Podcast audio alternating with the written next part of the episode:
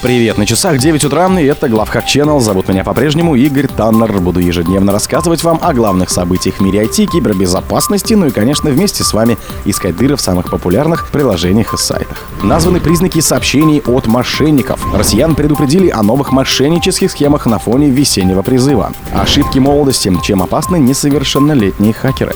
Хакеры обрушили сайт госслужб американского Далласа. Спонсор подкаста Глаз Бога. Глаз Бога — это самый подробный и удобный бот пробива людей, их соцсетей и автомобилей в Телеграме.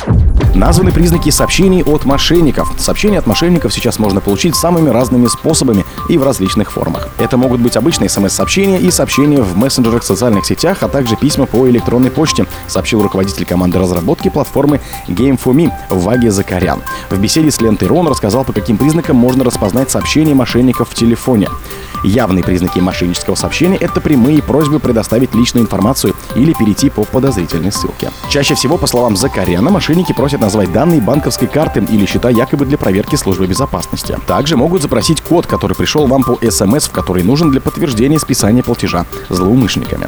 Предлог при этом может быть придуман любой, от проверки личных данных или телефонных уведомлений по карте сотрудникам банка до имитации получения выигрыша и прочих обманных поводов связаться с потенциальной жертвой, уточнил собеседник ленты.ру. Еще один признак того, что нужно незамедлительно прекратить общение или не отвечать на сообщения, это неожиданная просьба перейти по подозрительной ссылке. Нажатие на подобную ссылку может активировать в вашем телефоне вирусную программу, которая будет отслеживать ваши действия и передавать личную информацию третьим лицам, предупредил эксперт. Он также обратил внимание, что периодически необходимо сканировать телефон, чтобы обнаружить и удалить такие программы. Стоит помнить, что не всегда мошенники действуют так явно и прямолинейно, предостерегает Закарян. В частности, некоторые из них используют психологические приемы и различные методы социальной инженерии, находят такие рычаги давления на человека, на которые он легко поддается и которого ему сложно распознать. Один из самых распространенных приемов — это отправка сообщений сложной информации о ДТП или другой неприятности с ближайшим родственником, за который следует предложение решить проблему за определенную сумму. Россиян предупредили на новых мошеннических схемах на фоне весеннего призыва. На фоне весеннего призыва в армию интернет-мошенники придумали новые схемы обмана пользователей. Об этом россиян предупредила эксперт Центра аналитики внешних цифровых рисков Solar Aura компании RTK Solar Анастасия Климова, передает газета РУ. Аналитики сообщили, что в апреле в российском сегменте интернета появились десятки мошеннических сайтов, рекламирующих фейковые услуги по освобождению от призыва в армию. По словам Климовой, на одном ресурсе аферисты предлагали пользователю за 99 рублей узнать, пришла ли им повестка. Однако в результате человек, заплативший эту сумму, вместо желаемой информации получал подписку на онлайн-курсы по фитнесу с ежемесячной оплатой. Специалисты зафиксировали всплеск мошенничества и в мессенджеры Telegram. Климова рассказала, что на площадке были обнаружены мошеннические каналы, обещающие удалить данные граждан из реестра или некой базы лиц, подлежащих мобилизации. За эту услугу, как уточнила эксперт, мошенники требуют от пользователей от 2 до 50 тысяч рублей. Помимо этого появились боты, которые якобы проверяют наличие информации в реестре, но вместо этого крадут личные данные пользователей. Для проведения проверки они запрашивают фамилии, имя, отчество, номер телефона, дату рождения пользователя и информацию о службе в армии. Ранее эксперт по информационной безопасности Лиги цифровой экономики Виталий Фомин назвал самый распространенный вид мошенничества в майские праздники. По его словам, самым популярным способом обмана в этот период являются фишинговые сайты по продаже авиабилетов и аренды жилья. Ошибки молодости, чем опасны несовершеннолетние хакеры. Эксперты предупредили об опасностях, исходящих от несовершеннолетних хакеров. Зачастую у них не хватает опыта и понимания, насколько серьезными могут быть последствия их действий. В результате ущерб от юных киберпреступников может быть даже выше, чем от взрослых хакеров.